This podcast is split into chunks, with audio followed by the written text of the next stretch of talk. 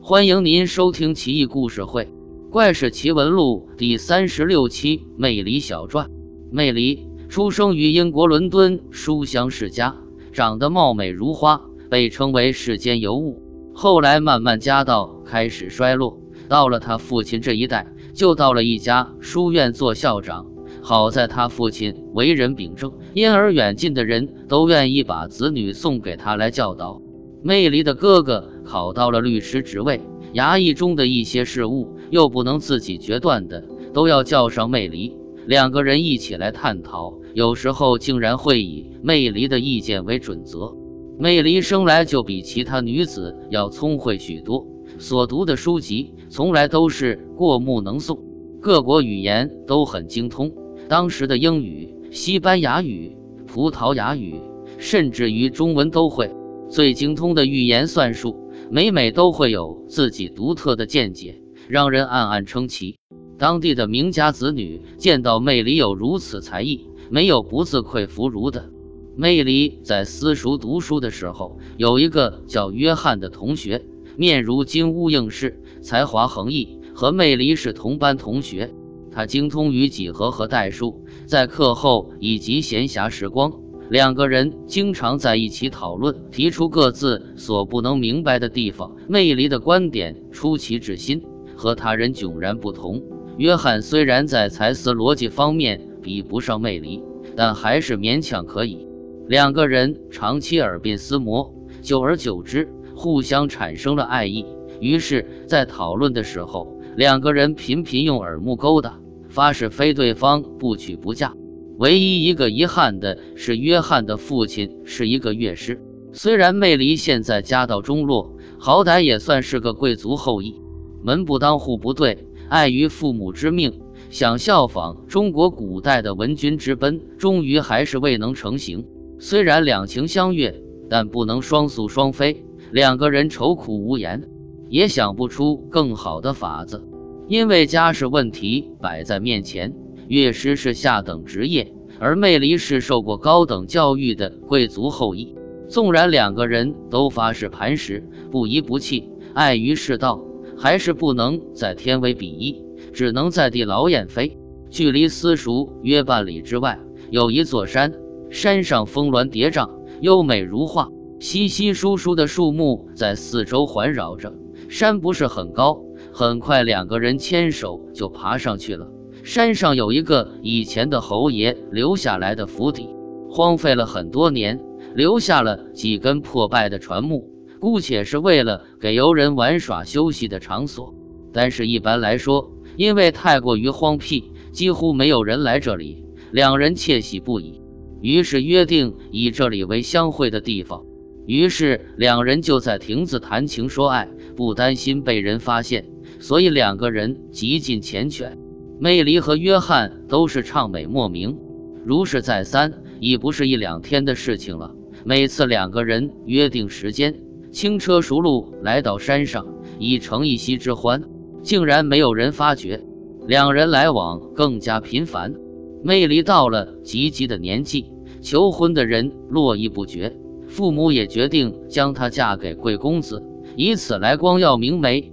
这时候，有一个叫立西门的翩翩公子来拜访，说愿意娶魅离为妻。西门公子出生于贵族之家，魅离因为心有他属，不乐意。魅离的母亲垂涎公子的钱财，不惜舔着脸巴结这位贵公子。每次西门公子一来，必定让自己的女儿出来和西门周旋。魅离烦不胜烦。西门公子见魅离生的就像夏日里刚刚开苞的荷叶，在微风一吹，香飘四野；又像凌晨那将出未出的朝霞，媚态极妍，真个是媚眼如丝，肤若梨花。西门一时看呆了，从此以后便是茶饭不思，心里面只想着魅离。魅离的母亲因为见西门中意女儿，觉得女儿应该也对西门有意。便想向西门索取贵重物品，西门也毫不吝啬，一一给予。而这一切，魅离毫不知情。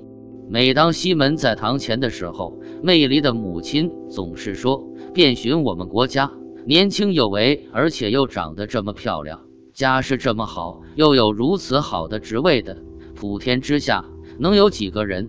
而现在这个人就在你面前，他一心一意只要你，只要你做他的妻子。这种机会是其他人万千女子难以期盼到的，你为何一点都不动心，让这么好的良辰白白的失去呢？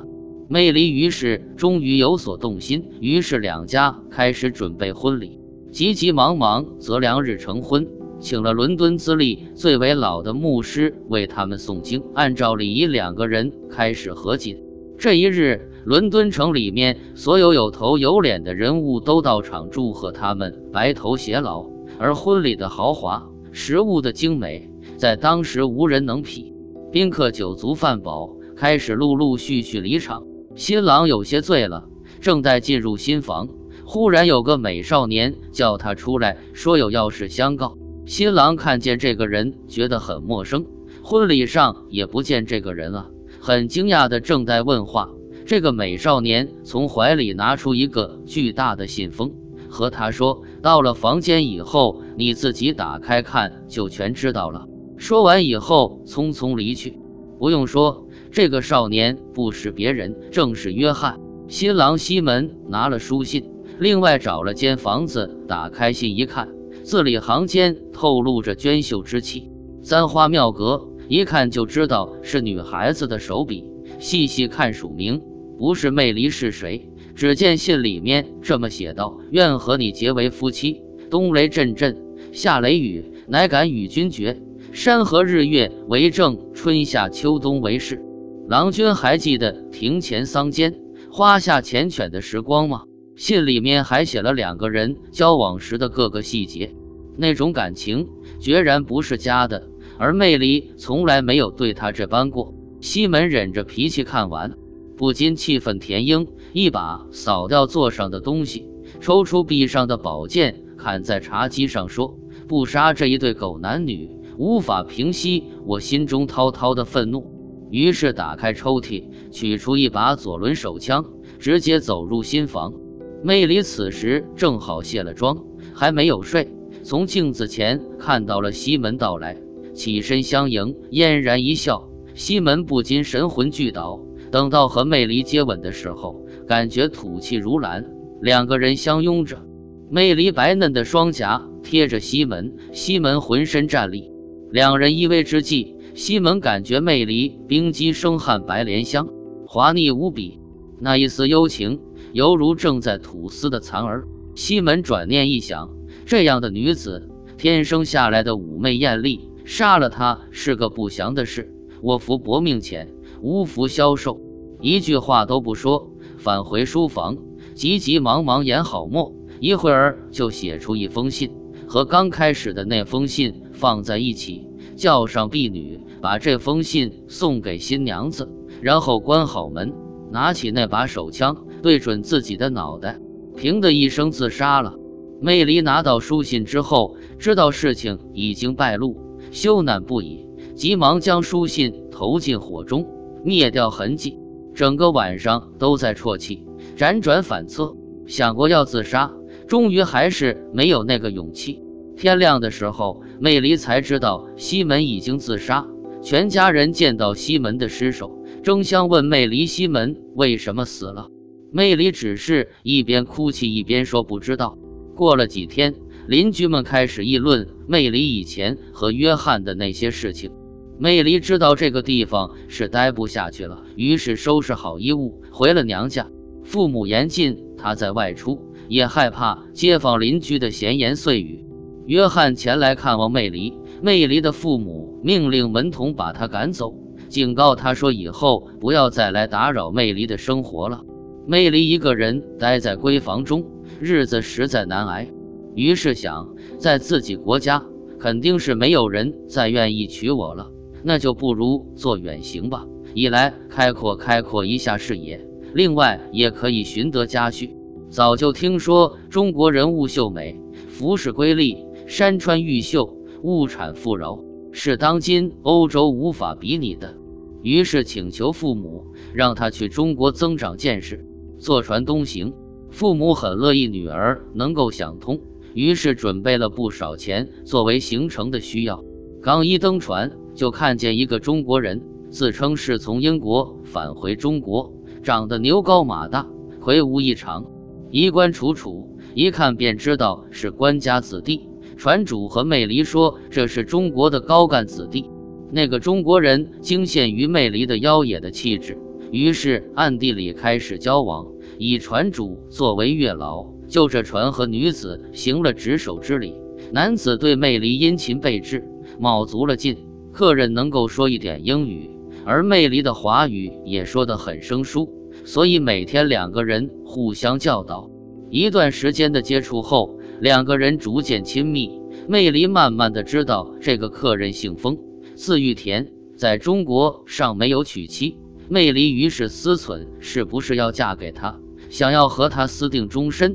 玉田回绝道：“英国的居住饮食习惯都和中国有很大的不同，而且每日的花费是个很大的数字，每天即使花费万钱，尚且还是没有下筷子的地方。我是一个穷苦人家的孩子，怕是没有办法养你这只金凤凰。”魅离笑着说：“你是担心我吃不了苦，耐不了寒吗？我邻居有一个叫绿丽的，也是一个穷苦人家的女子。我听说她到中国后，自己设酱账教女孩子书，一个月可以得百金，完全可以自给自足。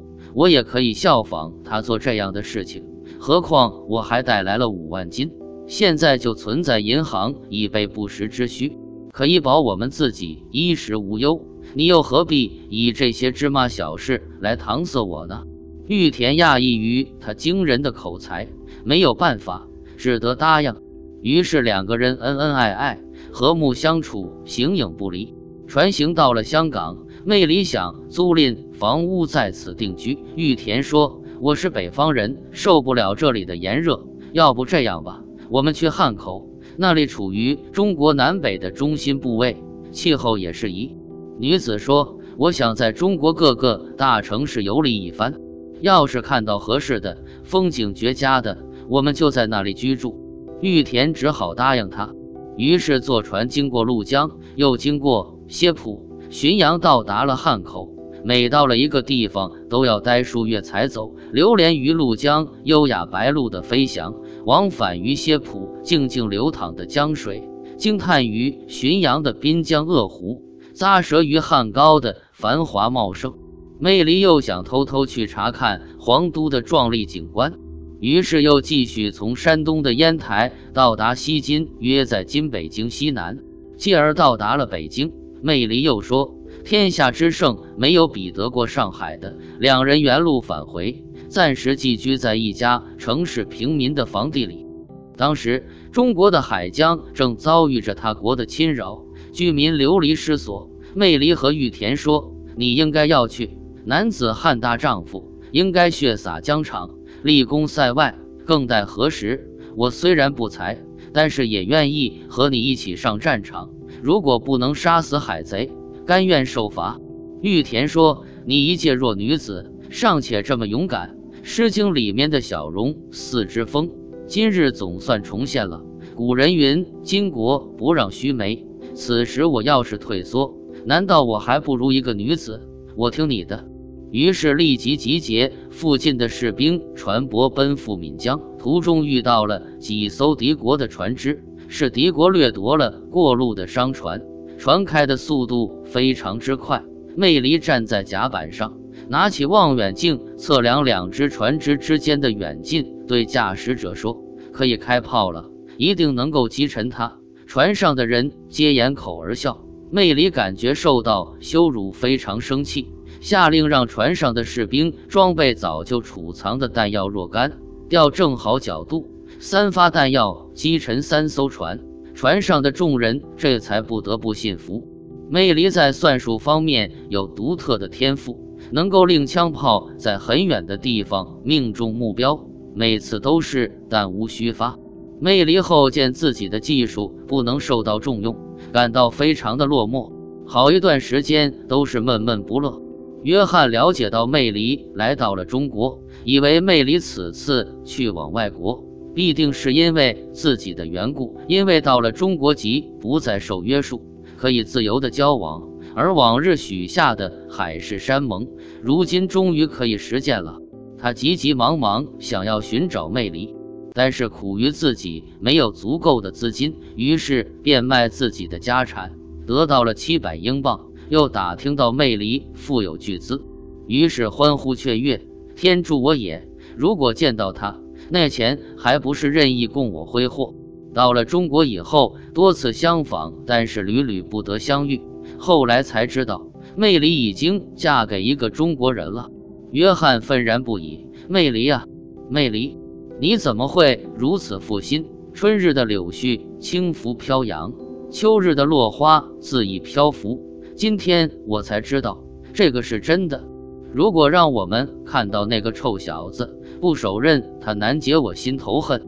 因不认识那个中国男子，害怕造成误杀，于是花重金雇佣了人买下那个男子的画像，日日夜夜盯着看。经常隐伏在暗处窥伺，希望某一天能够出其不意将那那男子刺杀。